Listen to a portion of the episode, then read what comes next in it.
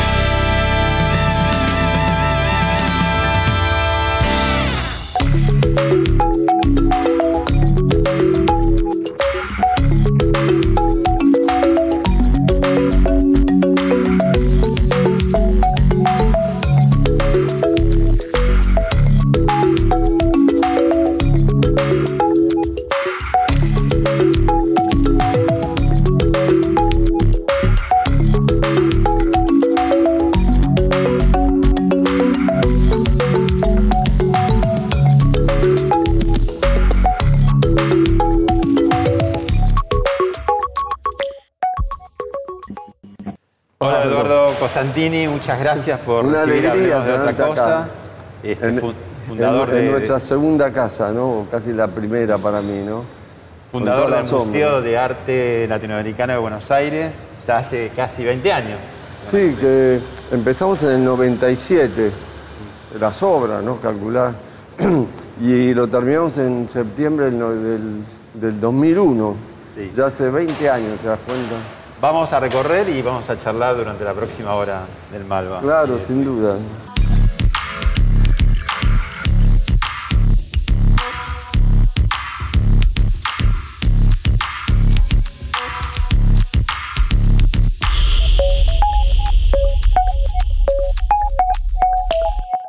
¿Qué balance haces de lo, de lo mejor y de lo, lo que queda pendiente del Malva en estas dos décadas se están cumpliendo? Bueno, a mí me parece lo más importante es eh, la longevidad. O sea, un museo lo tenés que pensar a 100 años, 200 años, ¿no es cierto? Y el hecho que Malo tenga ya 20 años habla de una consistencia, ¿no? una permanencia. El Malva fue inmediatamente tomado por la gente, ¿no? Eh, los taxis por ahí te traían y pensaban que el Malva había estado ya de antes, ya era un lugar de destino natural. Eh, y bueno, en el camino hemos pasado distintas vicisitudes. El Malva nació 10 días después del, del terrible hecho de las Torres Gemelas, incluso algunas horas no pudieron venir. A los cuatro meses la Argentina, ¡boom! El, ¿te El acordás del Corralito 2002? y el 2001, El, claro. do- el 2002, al O principio... sea, te- naciste entre dos eh, grandes hechos traumáticos, las Torres Claro. Gemelas y 2001. Sí, que fue terrible. Pero los museos son eso, son- los museos han atravesado guerras, grandes crisis, entonces está pensado para, para estar, para quedarse. ¿no? Contanos algunas particularidades del edificio. ¿Cuál, cuál fue la concepción? ¿Qué, qué- y- Bueno, bueno, el edificio fue un hecho ya público. Me acuerdo de Diego San Martín, un arquitecto, cuando empezamos a, a pensar en el Malva, me dijo, ¿por qué no haces una competición para elegir el edificio? Que no seas vos el que lo elige. Porque el proyecto público, tratar de, objetivizarlo, ¿no? Entonces, a través de Jorge Gluber, que era director del Museo Nacional de Bellas Artes, él nos ayudó a hacer la organización de, de una competencia internacional y se presentaron más de 400 proyectos de 35 países. Había un jurado de célebres arquitectos, 13, y empezaron a, a descartar proyectos y se llegó al final que ganó este proyecto, un, un proyecto anónimo, que resultó ser de tres arquitectos cordobeses. Ellos pensaban que era un estudio ¿no? suizo, o sea, a, pe- ¿entendés? a pesar de que la convocatoria era internacional, ganaron los Sí, de cordobeses. 35 países. Y, y bueno, yo eh, me atuve a, a materializar el proyecto, conocí a estos chicos eh, y me dijeron, esto va a ser muy bueno. Bueno, yo explicaba también un poco el hecho que lo que buscábamos es que el, el- el protagonista fueran las obras y no el edificio, porque vos tenés algunos museos que son icónicos, pero después no son prácticos, ¿entendés? Y yo creo que funcionó muy bien. Es muy Eh, funcional, digamos, ¿no? Es funcional. Bueno, aparte de la escala, tiene mucha luz. La, la gente le gusta Malva, ¿no? Ahora, te- hay una prórroga, hay una prórroga, no, hay una ampliación que ya está aprobada de hace 10 años, ¿no? Exacto. Que, que es acá, eh, Por en- debajo de la Plaza Perú, que es la que está acá al lado, claro, ¿no? que está- nosotros tenemos esa posibilidad ¿no? de ampliar en unos 3.500 metros, eh, que debido también a la situación argentina y al hecho que, que lo que buscamos es que eh, esté financiado por la sociedad pudiente la mitad del proyecto, por lo menos. El proyecto son como 10 millones de dólares y te amplía el déficit de- del museo. O sea, un museo cuanto más grande, más pierde. Claro. Contanos un poco cómo, cuál es el costo anual y qué cubre, digamos, por entradas, por eh, merchandising. Bueno, más por o menos, porque viste el cursos. dólar, ¿no? Pero ponerle más menos cubre la mitad. O sea, ponerle que tengas un costo en épocas normales de unos 4 millones y medio de dólares, costo global, y el déficit es la mitad. Son, son Y- dos, y- dos millones, dos millones y, ¿Y esos pico. dos millones de dónde salen? Salen de las entradas y de los sponsors. ¿Y No, los son- otros son dos los- millones? Y lo- bueno, eso lo, lo- lo vengo aportando yo. bueno, pero con, con- con alegría. ¿entendés? Ahora, Eduardo, ¿vos sos el, el empresario más rico de la Argentina o los otros son muy amarretes y no hacen...? Pues No, debería no, haber no muchos malvas, No, muchas... No, no soy el más, el más- No, no soy el, el más rico ni. Pero bueno, no sé, la, la otra gente ayudará de, de otra manera. Tal vez para otras causas. No, no. No, no no, no, no tienen los empresarios argentinos como por ejemplo en Estados Unidos que tienen una inclinación hacia las cosas de cultura muy fuerte, ¿no? De sponsorearlas, de, de- de Bueno, armar, de ser hacedores, de pegarse a cosas. Pero eso es aplicable a todo, te diría. Para ser más honesto, vos tenés grandes hospitales públicos en Estados Unidos, grandes universidades, grandes centros de investigación, grandes museos. O sea, hay, hay, yo creo que hay más tendencia al- a la responsabilidad social ¿no? de- de- de- del empresario, de la sociedad en general, ¿no? Entonces yo creo que ¿Qué es? Por una cosa por idiosincrasia latina versus idiosincrasia Sin anglosajona, por decirte. para mí es un tema cultural. Eh, eh, eh, tenés muchas causas, ¿no? Una de ellas es, eh, es cultural. Después eh, ellos le dan más peso relativo a la sociedad, a la comunidad, frente a la familia. La familia es importante, pero nosotros pensamos que cumpliendo con la familia, en general, ¿no? Es una simplificación, estamos cumpliendo con un mandato. Entonces dejas toda la familia, ¿viste? Entonces la plata queda en Eh, casa, en la mayoría a- de los casos. ¿Eh? Y la plata queda en casa, entonces. en la Claro, queda dentro. Y bueno, eh, eh, el padrino, digamos. O sea, es muy patriarcal, ¿entendés? Eh, luego tenés también temas fiscales que son importantes. ¿No desgrava acá lo cultural? No, no, no desgrava. Ese es un error, ¿no? digamos, tenés temas legales, o sea, ahora se está abriendo, pero vos hasta hace poco tenías la obligación de dejar todo tu dinero a tus herederos forzosos, que es la familia. Ahora tenés el 33% que vos podés destinarlo, en cambio, en el exterior, vos el 100% de tu patrimonio lo dejás de acuerdo a tu voluntad, ¿entendés? Eh, nuevamente, el peso de la familia, ¿entendés? Son Eduardo, cosas- vamos a en esta hora recorrer lo que se pueda de tu museo. ¿Cuántas eh, obras hay Bueno, hay más de mil, pero en, en exposición? no, en exposición deben, deben haber, en, en este piso más o menos unas 250 obras. Sí. Y Lo que pasa es que cada dos años hacemos una nueva apuesta de la colección. Entonces el curador puede estar cambiando algunas obras, seguro, ¿no? Hay algunas obras que son capitales que, que no las negociamos. Digo, no, bueno, estas las, tenés, siempre. estas las tenés que poner. Claro, sí, sí, sí, sí. Bueno, de hecho te hemos hecho elegir algunas obras muy arbitrariamente, porque todas las obras este, Sí, hay, hay muchas que, son quedan, valiosas. que quedan en el tintero, ¿no? Pero Que- hemos elegido algunas para, para ver y que nos cuentes. Bueno, dale, perfecto, sí, sí, sí, sí.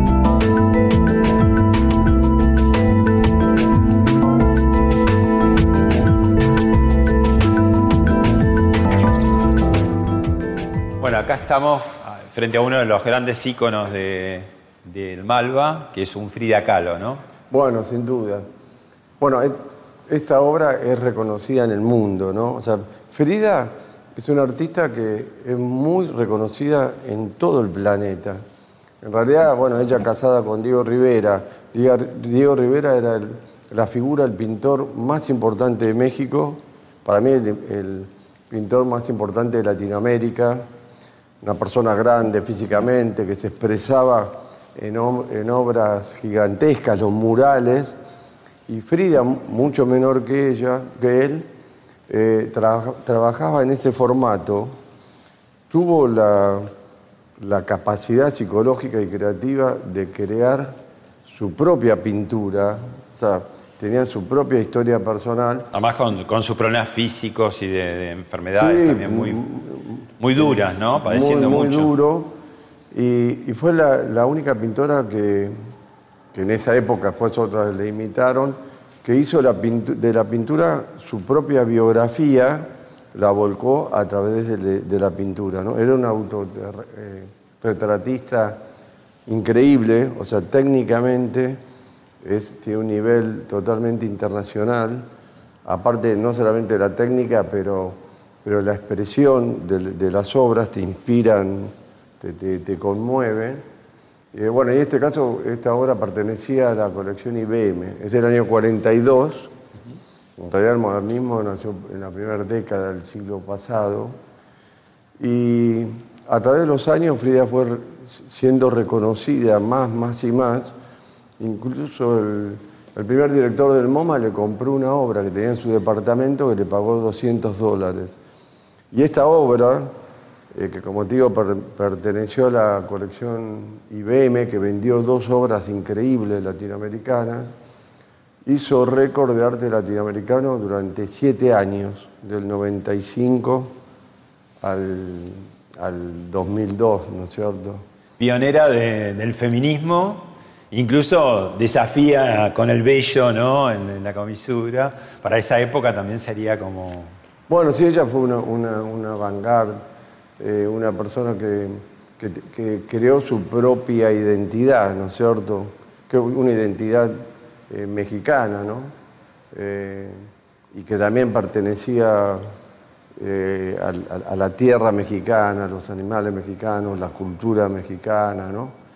Bueno, que México tiene eso, ¿no? O sea, México ves toda la historia de México, la ves eh, volcada en la realidad, en las calles, ¿no? Es algo que, que sin duda a nosotros nos falta, ¿no? Bueno, vamos a seguir recorriendo, pero nos hemos detenido y nos vamos a quedar un rato acá eh, porque el tema, los temas que vamos a tratar tienen que ver bastante con esta obra. Preséntala, por favor, Eduardo. Esta obra es de, de Berni, para mí el artista más importante de la Argentina. Es eh, sobre el realismo social, o sea, todo su arte habla de, de la desigualdad social. ¿no? Esta se llama Manifestación, es del año 34, ¿no? Claro, esto acá es, fue la repercusión de la Gran Depresión Mundial del 29 y, y largos años de la década del 30, donde la, a la Argentina la afectó enormemente. Y entonces acá hay gente pidiendo pan y trabajo, ¿no es cierto? Entonces él lo plasma de esta manera en una obra que está, a- está el soporte son bolsas de, alpillera, ¿no es cierto? Las bolsas que se utilizan en el puerto para la carga, ¿no? Es- es- esto de acá también viene influido por el muralismo mexicano, que también es realismo social, ¿no? Tiene, eh, tiene familiaridad con Siqueiros, ¿no? Un poco también. Claro, sí, sí, con, con, sí, con Siqueiros, con, con los tres grandes ¿no? del muralismo. Ahora, esa consigna ya casi de, de 90 años, pan y trabajo, sigue más vigente que nunca, cada vez más podríamos decir. Lamentablemente sí, digamos, en, en la Argentina la, la pobreza Avanzó. ha ido en aumento, y los subsidios y la falta de trabajo, ¿no? Eh, bueno, lo importante acá es que la gente está pidiendo trabajar, ¿no? No, no, no es gente inactiva, sino es gente de trabajo, ¿no? Eh, esta es una de las grandes obras de Diego por la factura, la calidad de la obra, eh, por el tamaño, por la concepción y, la, y la ideología. Y de alguna manera también habla de la desigualdad que se ha hecho presente a través de la pandemia. La pandemia ha aumentado la desigualdad mundial. ¿no? Hay más de 100 millones de personas eh, pobres ¿no? que a partir de la pandemia y también ves el privilegio de, de, las naciones desarrolladas por el desarrollo de la vacuna, la cantidad de recursos que el Estado tuvo para apoyar al sector privado que entró en un coma inducido, que los países pobres nos faltan las vacunas, no tenemos los recursos suficientes y ha aumentado la pobreza, ¿no? Claramente, bueno, enormemente, ¿no? Entonces, tiene su expresión en este siglo XXI, ¿no? ¿Qué, qué oportunidades daría, si es que las hay, la pandemia para, para, el mundo del trabajo? Y después te pregunto cómo lo, cómo lo cambió, cómo lo está cambiando al mundo del arte en particular. Bueno, para el mundo del trabajo lo, que pasa es que la pandemia en el periodo de la pandemia también está cruzado, y venía de antes, por un enorme avance innovativo tecnológico gigante, ¿no? que aumenta la productividad de la economía mundial, la otra cara, por eso te digo, y que la pandemia al, recluir a las familias ha hecho que toda una franja de la economía eh, se haya acelerado. O sea, hemos cambiado la forma de comprar, la forma de comunicarnos, ¿no? los streamings, los, la llamada a distancia, el teletrabajo, ¿no? Em, y, eso ha acelerado las criptomonedas, ¿no? todo, ese, ese, mundo a través de la computadora ha hecho que toda una franja de la economía haya avanzado enormemente y haya, haya sido un factor de creación de riqueza eh, y otra franja, que sería la vieja economía, que fue la más castigada temporariamente. ¿no? Vos como constructor, como desarrollador inmobiliario, ¿cómo, cómo pega la pandemia en ese Bueno, sector? en general, eh, en general pega, pega, sin duda, pero sobre todo, o sea, pegan los proyectos de la ciudad y favorece los proyectos fuera de la ciudad. En algún eh, sentido, tus ciudades, las ciudades que vos has desarrollado, empezando por Nordelta, ¿favorecen en algún sentido? Eh, enormemente. O sea, ¿Por qué? Porque la eh, gente se va de la ciudad. Nordelta y Puertos, que son dos ciudades que nosotros estamos desarrollando. Una Tigre y el otro Escobar. Escobar.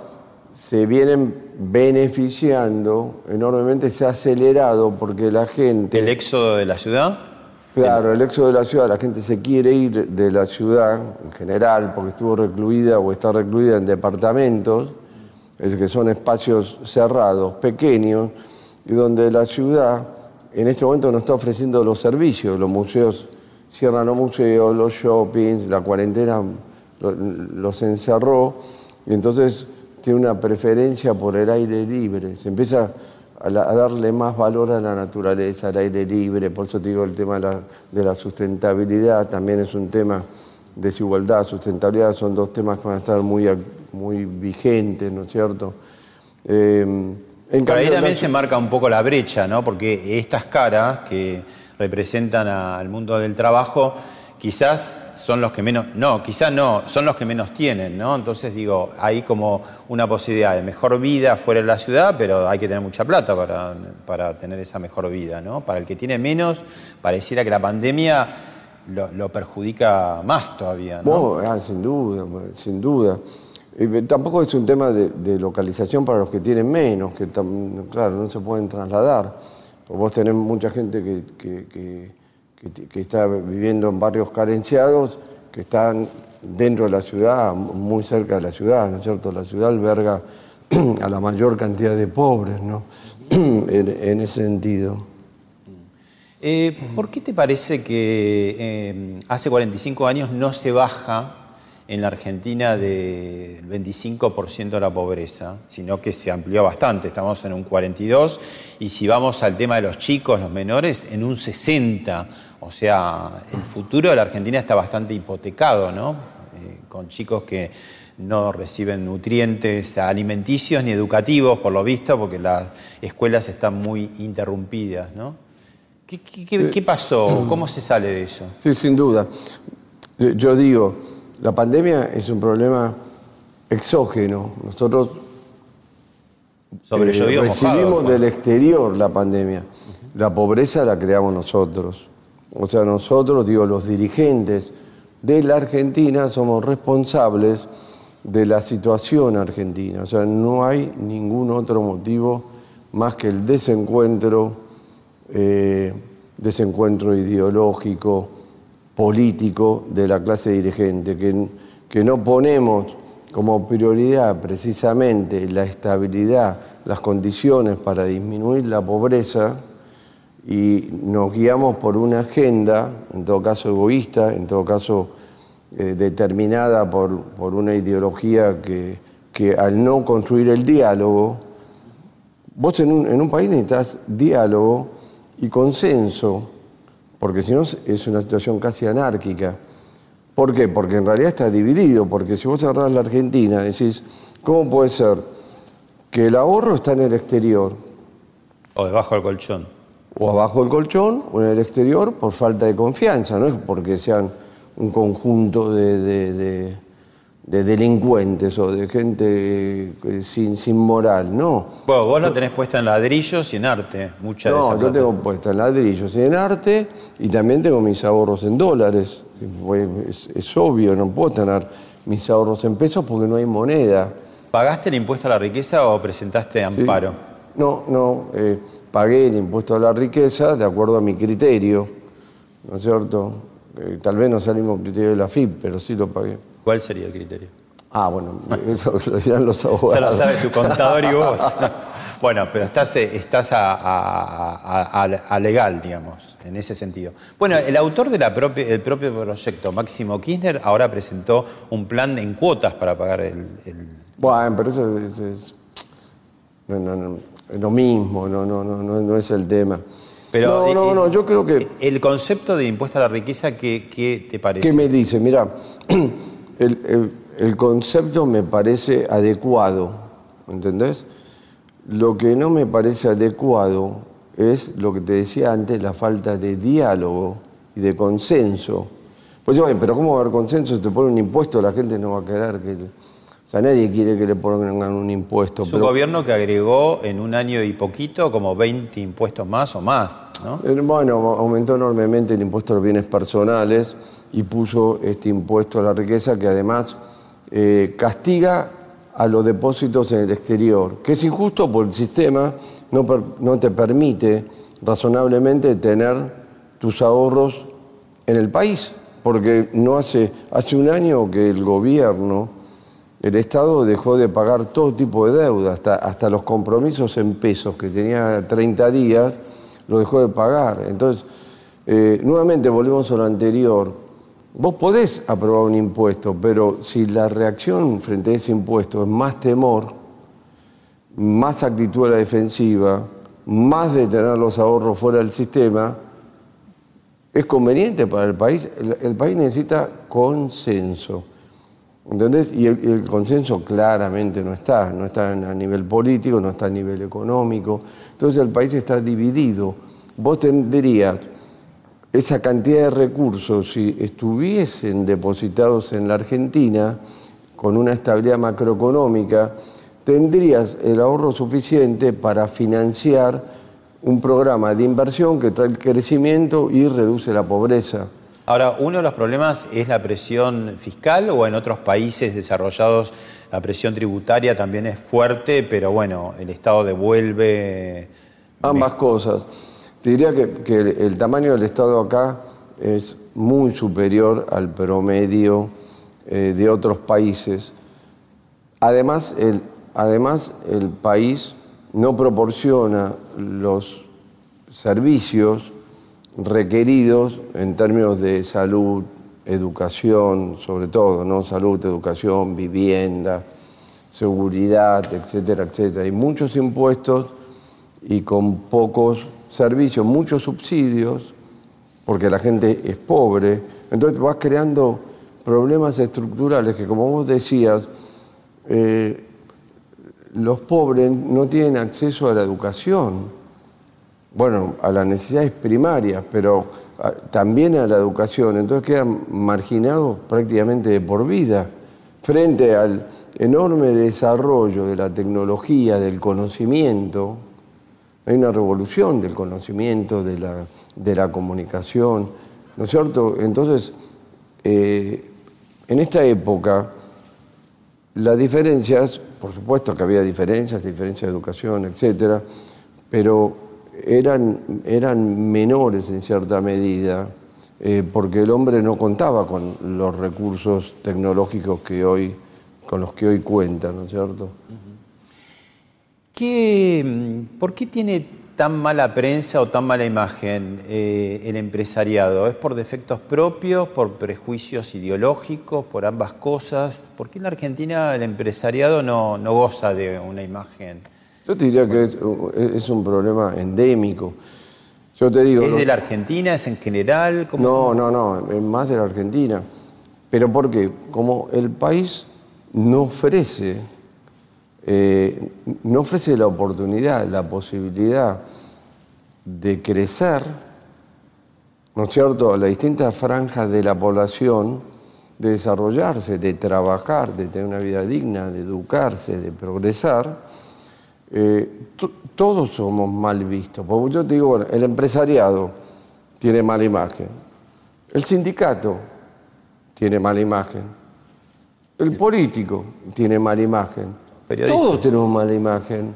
Porque es lo que volvemos al principio, no estamos actuando al nivel de la urgencia eh, de las necesidades, ¿entendés? Y ¿qué, cosa, ¿Qué cosa particular eh, rara tenemos los argentinos que los otros países lo han superado. Por ejemplo, somos tres o cuatro países en el mundo que tienen el problema de la inflación, no mucho más que tres o cuatro. Venezuela, nosotros, Libia y uno más y se acabó. Todos los demás no tienen problema. Bolivia no tiene problema con la inflación, Chile, Uruguay. ¿Por qué nosotros tenemos el mal endémico con la inflación? Bueno, hay causa muy profunda, digamos, pero todo lo que dije antes, pues en realidad el acuerdo que tendría que ser, primero tendría que ver, bueno, vamos a tener una estabilidad en la economía. Si no hay estabilidad en la economía, no puedes crecer, no puedes crecer, hay pobreza, para ser muy sencillos. Ahora, la estabilidad en la economía significa orden, significa control de gastos, significa no emitir, y eso eh, significa restricciones adicionales que hay parte de la política que no los admite de por sí. ¿Y porque dice, porque eso es ajuste. Si vos decís ajuste, ajuste Martínez de O, neoliberalismo, ¿no? Y no orden, porque si vos no tenés estabilidad de precios, luego el mal es peor se, profundiza. ¿Y por qué habiendo pasado eh, tantas ideologías distintas, radicales, conservadores, peronistas, eh, dictaduras, o sea, hemos probado todo, todo lo, y todos eh, finalmente abrevan en el mismo mal endémico de la inflación. Nadie le pudo, Macri cuando llegó en 2015 dijo lo arreglo es facilísimo y terminó con una inflación del 50 y pico por ciento, ¿no? Ahora este gobierno también la tiene. ¿Cuál es el, secreto de que todos, ahí no hay grieta, o sea, todos somos horribles con el tema de la inflación, no, no, no la resolvemos? ¿Por qué? Eh, porque somos paternalistas, populistas, porque vos tomás un ejemplo cualquiera, Macri. O sea, Macri dice, bueno, yo no puedo reducir el, el, gasto público en dos días, porque voy a tener un costo social enorme, entonces lo voy a hacer gradual. lo que pasa es que gradual no te da. Porque si vos tenés un paciente donde tiene una infección eh, generalizada, no le puedes dar una aspirina, por decir algo, digamos, ¿no? o sea, vos tenés que hacer algo eh, mucho más eh, profundo y nuevamente con acuerdo político. O sea, no pensando la agenda de la semana y no el político, el, contrario, pensar que cuando te equivocas él después va a sumar para ser presidente. Yo creo que lo que más estamos necesitando sería un presidente de transición. O sea, si uno es presidente, dice, bueno, me declaro presidente de transición. Ni yo, ni mi mujer, ni mi sobrino va a ser presidente. Y durante cuatro años construyo alianza, pacto. Veo que no estás pensando en la familia Kirchner, porque digamos, primero fue presidente el esposo, después la esposa, y está en gateras el hijo. Claro, bueno, pero Menem hizo primera presidencia, segunda y quería ser tercera, y, cada uno quiere Se encariña mucho con el poder. ¿Cómo? Se encariña mucho con el poder. absolutamente. Y entonces se pierde la prioridad. La prioridad es el desorden en que vivimos un Estado enorme, eh, impuestos altísimos, el dinero en el exterior, inflación enorme, baja inversión, estamos en un círculo vicioso. Eduardo, te propongo que sigamos recorriendo un poco con esta temática también. Vemos algunas obras y volvemos a la charla. Vale, muchas gracias.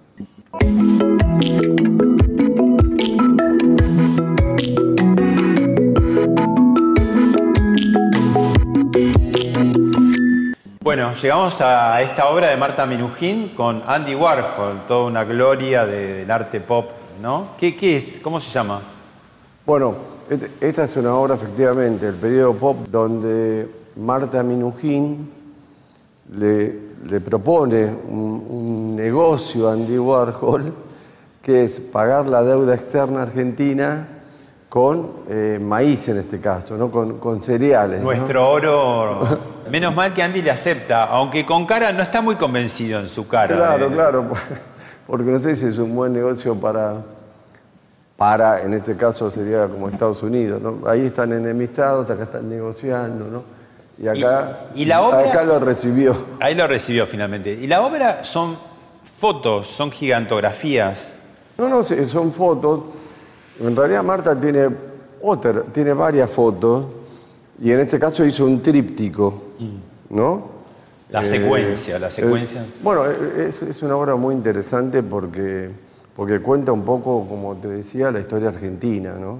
Sí. Y, está hecho de una manera pop también, que fue el movimiento más importante del periodo post-contemporáneo, ¿no? Que, si bien nació en Inglaterra, tomó cuerpo en Estados Unidos y sobre todo a través de... Y ella siempre, además, está muy conectada con la actualidad. Viste que ahora está preparando el Big Ben derribado. Bueno, ya derribó varios, el obelisco, este, la, torre de la Estatua de la Libertad. Siempre está como muy sí, muy a la avanzada, ¿no? Sí, sí. Y en, ese, momento con, el Ditela, ¿no? La Argentina tuvo, tuvo una, fuente de creatividad.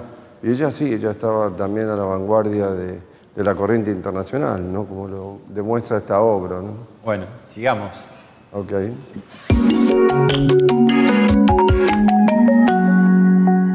Bueno, acá estamos Nicolás García Uriburu, una obra muy peculiar, ¿no? ¿Por qué?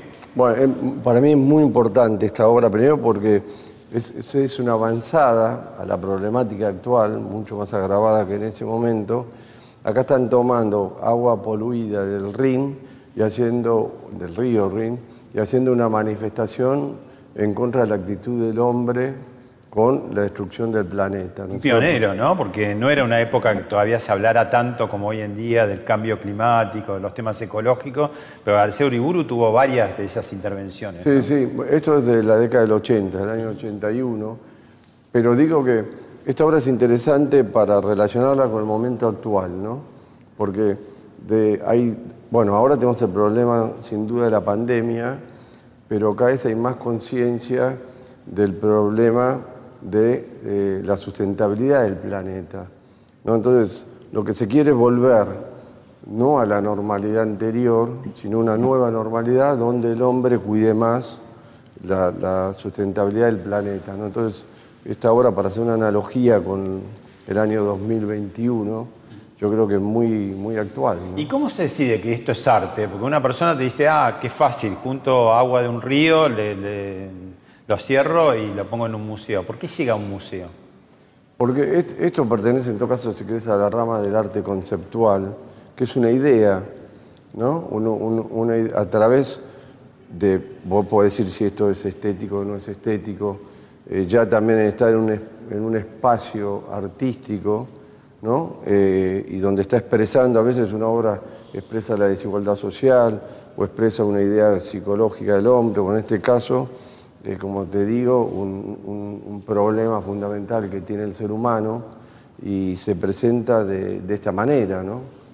El límite del arte es, es un poco relativo, ¿no? De- depende si vos lo, lo posicionás dentro del circuito y, y a través de la obra vos estás diciendo algo, que es lo, lo que tiene validez, ¿no?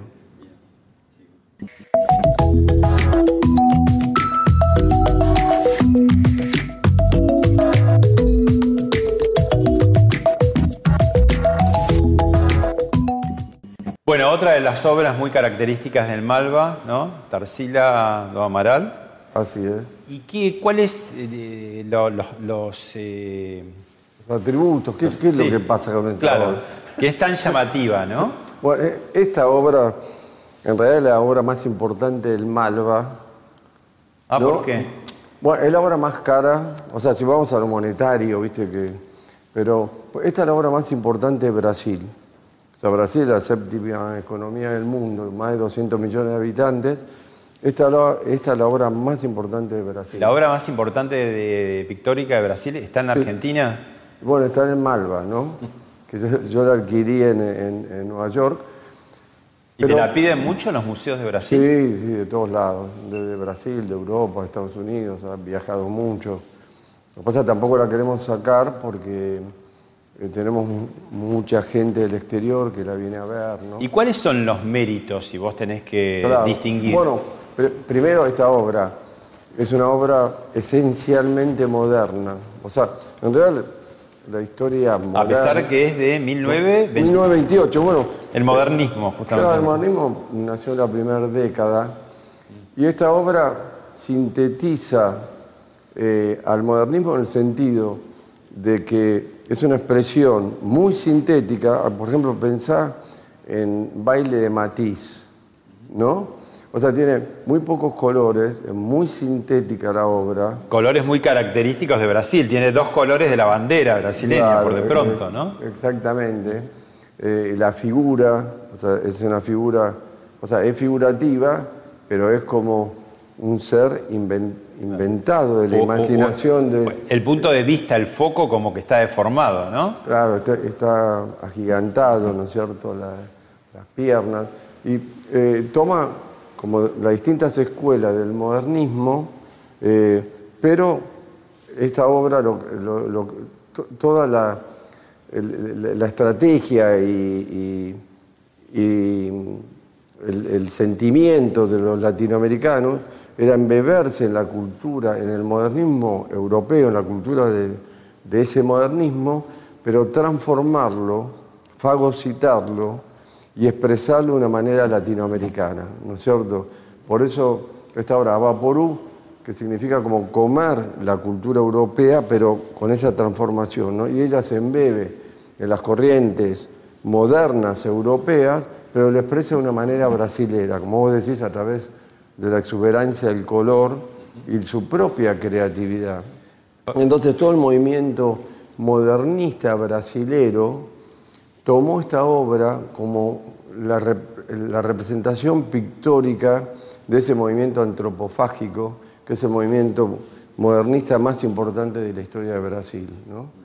Para los que les interesan los números, me decías que está evaluada en alrededor de... Bueno, no, no- no se sabe, qué sé yo, 40 millones, 50 millones De dólares, sí. Sí, sí. Pero no se vende, este, esta obra no, no. O sea, Malva nunca la vendería porque es un ícono de la colección. Los museos, las obras súper icónicas son invendibles, no, las puedes vender, ¿no? Porque rompe con el sentido la misión del museo, ¿no? Bueno, seguimos con la charla. En el empresariado, el mérito es lo que funciona, ¿no? Cuando te contratan en un trabajo privado, ven tus antecedentes, tu currículum, eh, tiene mucha importancia, mucha incidencia. En la política es la lealtad la verticalidad, ¿no? La persona que obedece, más allá de sus talentos. Ahí hay por ahí también un problema. Viste que se habló mal mucho de la meritocracia. ¿Vos qué pensás de eso? No, bueno, es fundamental. Eh, digamos, es fundamental el, el, el esfuerzo, el estudio, la profesionalidad. Es una cosa básica de la vida. Si no, nunca te, te capacitas, no sos capaz de... ¿Y por qué te parece que se convirtió en mala palabra para la política? Porque en los últimos tiempos, cuando se habló de meritocracia, claro, siempre se dice, oh, eh, estarás de acuerdo, siempre que partamos de un, de, un, de un pie de igualdad, de un piso de igualdad, ¿no? Porque si no, claro, el que nació en cuna rica tiene muchas más posibilidades de desarrollarse que alguien que nació en cuna pobre, ¿no? Nuevamente, eso depende de que si vos tenés un país que da oportunidades, porque la educación es accesible a la población, donde hay trabajo, entonces hay distintas carreras, luego hay posibilidad de desarrollar lo que has aprendido en la universidad, etcétera, etcétera, derrama Pero ya no estás hablando de la Argentina actual, por lo menos. En algún momento pudo haber sido eso que vos decís, la Argentina, pero la Argentina ya está muy lejos de ser eso que vos decís, ¿no? Bueno, sie- siempre volvemos a lo mismo, ¿viste? Ese- si vos entras en un círculo vicioso, los problemas ya son endémicos en general, ¿no es cierto? Entonces hay, que, hay, que dar vuelta a la cosa, hay, que transformar la visión completamente distinto, salirse de- del, del charquito, ¿viste? Pensar más en grande.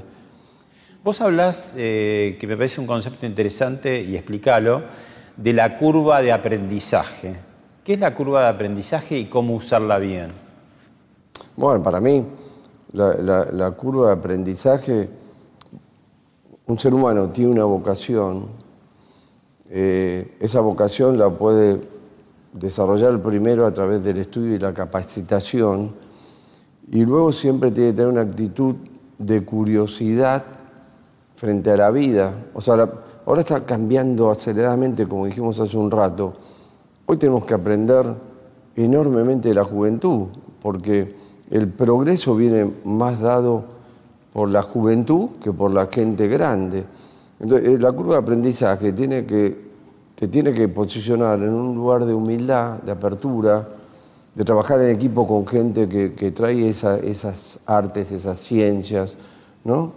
Y, y la experiencia y trabajar en equipo, ¿no? Sobre todo porque nunca gente de mi generación puede manejar el idioma y la nueva- las nuevas tecnologías.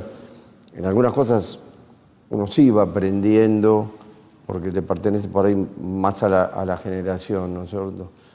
Pero la curva de aprendizaje es, es- es- es eso, siempre tener la actitud de, de aprendi- de aprender, ¿no? ¿Qué, qué mejora el arte a una sociedad y a sus dirigentes? ¿Y por qué los dirigentes argentinos tienen tan poca empatía, por lo menos pública, por la cultura y por el arte en particular? Bueno, lo- eh, el arte es la expresión del hombre, es una forma, es una forma a través de la cual el hombre se expresa, ¿no es cierto? Eh, no siempre va ligado exclusivamente a la estética, a lo, a lo bello, ¿no? Eh, precisamente acá en las obras que hemos visto se expresa la problemática, ¿no? Por Claro, ejemplo. Esta fundamentalmente es bella, pero al mismo tiempo dice muchas cosas, ¿no? Políticas y sociales. Eh, pero por supuesto, ¿no Y se mantiene en el tiempo, ¿no? Porque han pasado décadas y décadas y podría ser de hoy este cuadro, ¿no? Es de hoy, es clásico, por eso es clásico. Es clásico. Eh, eh, otra vez te voy a mostrar la obra de Bernie, que se llama La Gran Tentación, que es del 60.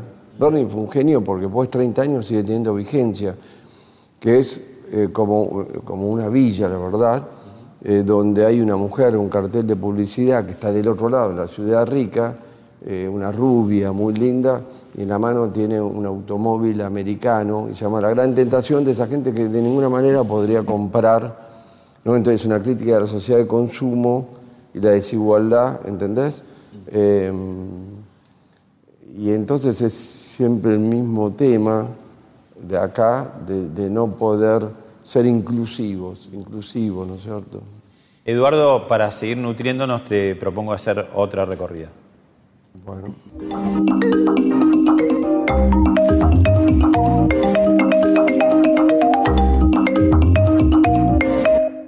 A pesar de lo turbulento del siglo XX con dos guerras mundiales, el periodo entre guerras fue muy rico culturalmente, ¿no? Plásticamente también, ¿no? Por ejemplo, acá, ¿qué tenemos? Bueno, esto es Rafael Barradas, un artista uruguayo. El Malva va a hacer una, una exhibición de él para el aniversario. Vivió solamente 39 años. Su año más importante de creatividad fue el año 1918. Es uno de los pintores más importantes de Uruguay. Sí, sin duda. El año 1918 con el vibracionismo. él, él era muy amigo de Torres García. Y Una suerte de collage pareciera, ¿no? Pero... De la ciudad, o sea, Sí. lo- es la exaltación de la ciudad, el movimiento de la ciudad, el advenimiento de la máquina, el ferrocarril. Esto coincide con la época del dadaísmo, del surrealismo. Bueno, eso es un poco posterior, digamos, ¿no? En, en el 30, 20, 30, 40, ¿no? Eh, esto más bien viene del cubismo, cubismo, futurismo italiano, vibracionismo en este caso. que desarma un poco la, la figura que era de, eh, del, Claro. del Renacimiento, después el naturalismo, eh, las distintas versiones que eran más lineales, ¿no? Acá se desarma un poco la Claro, figura. acá se empieza a, a desarmar la figura eh, de una manera geométrica, pero acá también hay formas orgánicas, ¿no? Pero Reconoces elementos, sí, claro. Lo, lo que es interesante es que en este momento la ciudad era como el boom, ¿no es cierto? Era la aclamación, grandes ciudades, el homenaje, ¿no? El la futuro. Eh, eh, la cuna del- de la creatividad, del progreso, etcétera. Y ahora, eso fue en 1918, 2021, la ciudad está castigada por la pandemia. Está alicaída, los locales cerrados, la gente queriendo irse ir. ¿no? Entonces yo quería hacer esa analogía, después de 100 años, como ahora la ciudad, después se va a recuperar, pero digamos, es interesante esa comparación. Bien, y hay otras también para ver de ese estilo. Ahora vamos. A ver. Hace un rato vimos el Frida Kahlo, ahora estamos Diego Rivera, ¿no? ¿Y qué, qué nos muestra en este caso? Bueno, este es el primer periodo de Diego Rivera. Es una obra del año 1915, eh, el periodo cubista, donde él hace un retrato de, de un, de un gran eh, modernista eh, español, ¿no es cierto? Y, y lo está retratando de una manera cubista, pero con elementos surrealistas, ¿no es cierto? Eh, Ramón de la Serna, ¿no? que, era, que era un gran avanzado de, de todo el movimiento, una persona muy elocuente, muy efusiva que Diego admiraba.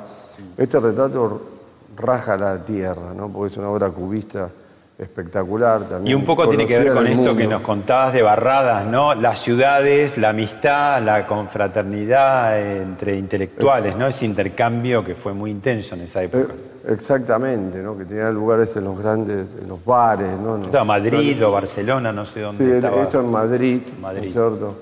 Y acá están todos los elementos de, de- es como una biografía de Ramón de la Serna, ¿no es cierto? Que coleccionaba armas, bueno, son detalles de, pero no es el cubismo eh, ortodoxo de, de- de Picasso. Es, más- es como más blanda, ¿no? Y tiene colores muy ami- amigables también. Claro, con colores mucho más fuertes, elementos orgánicos, ¿no? Curvos, ¿no? Ya, ya se va un poquito de ese formato ya más estructurado y estamos hablando del año 15. Esto es un, también es una gran, gran obra eh, de Malva, ¿no?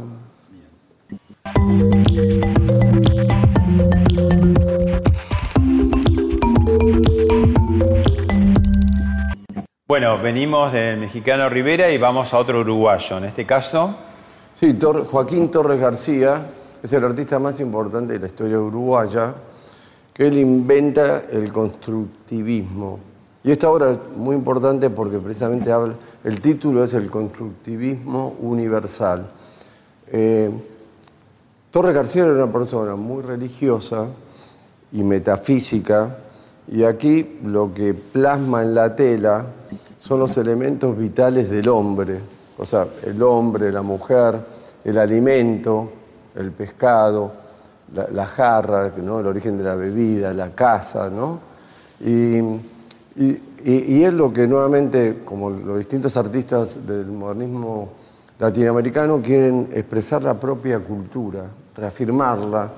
¿no? Él es el que dibujó el, plano al revés, visto el continente americano desde el sur, ¿no? donde que, la gravitación está en el sur y no en el norte, ¿no? Es, y está muy vinculado al arte precolonial. Nuevamente, la búsqueda de la cultura, mira los colores, ¿no? Y por eso también la complementaste con Claro, una serie de piezas. eh, Lo hizo la curadora, fue Claro, una idea de sí, ella. yo- Eh, pero además, fíjate que el ordenamiento de, de la, de la pintura está hecho con trazos horizontales y verticales. Es monocromática, porque no en tiene- monocromática, te da menos movimiento, más paz. Barradas, viste que es más movimiento, sí, sí, desordenado que te da. Pero en cambio esta no, es, es al estilo Mondrian. ¿Viste las obras de Mondrian? Esta es un- una gran obra de, de Torres, ¿no? Por el pedido, el tamaño y por la creatividad de él que lo lleva a este constructivismo universal, ¿no? Eduardo, te propongo una breve pausa y en el último bloque vamos a hablar de amor. El amor, bueno, bueno. Volvemos enseguida.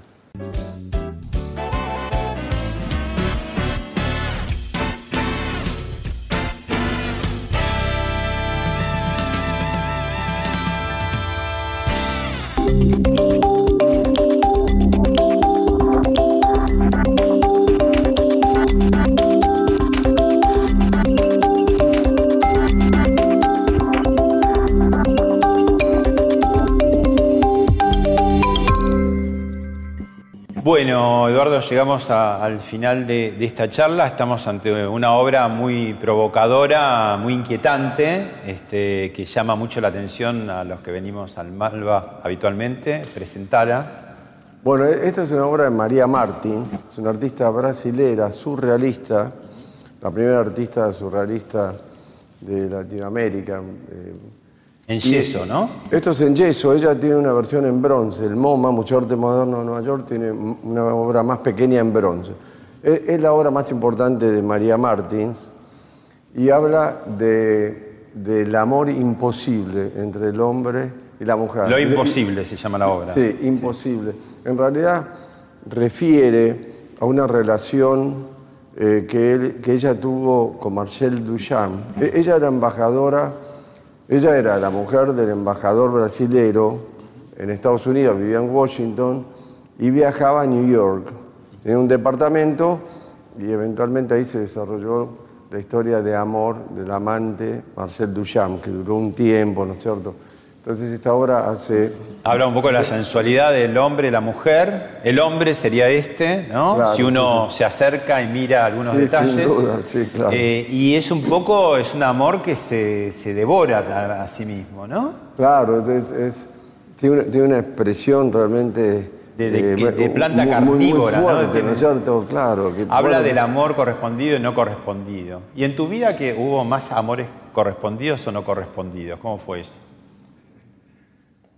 No sé, hubo de todo, pero ahora estoy con el gran amor de mi vida, feliz eh, y, y muy contento. Bueno, el- el- yo creo que lo más sublime del hombre es el amor, del hombre a la mujer, digo, ¿no es cierto? Y, y para amar tenés que estar dispuesto también a sufrir, ¿no? Tenés que abrirte y buscar eh, eh, tu gran amor, digamos, el gran amor de uno, ¿no? ¿Y ahora estás atravesando ese gran amor? Sí, ahora estoy con el gran amor de mi vida, estoy súper feliz. Muy intenso también, ¿no? muy, muy cerca, muy compañeros, muy cómplices. ¿Qué pasa, algo que, que- que te hinchará, porque cada tanto el prejuicio, ¿no? Es decir, la diferencia de edad. ¿Cómo funciona eso en la realidad, la diferencia de edad? Yo pienso que, la- que el amor en ese sentido es casi universal, ¿no? Es universal, no, no hay, no hay No barreras, no, no, no hay vallas en el amor. no, no, no, no hay eh, formatos preestablecidos. El amor es una energía que, eh, como un imán, ¿viste? Es que no, no, no se fijan en, en esas cosas, ¿no? Eso es lo lindo ¿no? de- de- de- del amor. Si no, no sería amor. Si Vos tenés que, tenés que enamorarte de tal, de una franja de edad, de una nacionalidad, de una religión, bueno, entonces me parece que estaría demasiado formateado y supeditado. Yo creo que el amor va arriba y lo otro viene después. Después se acomoda. El tiempo acomoda el amor. El, amor acomoda el tiempo, perdón, sin duda. Gracias, Eduardo. Gracias a vos.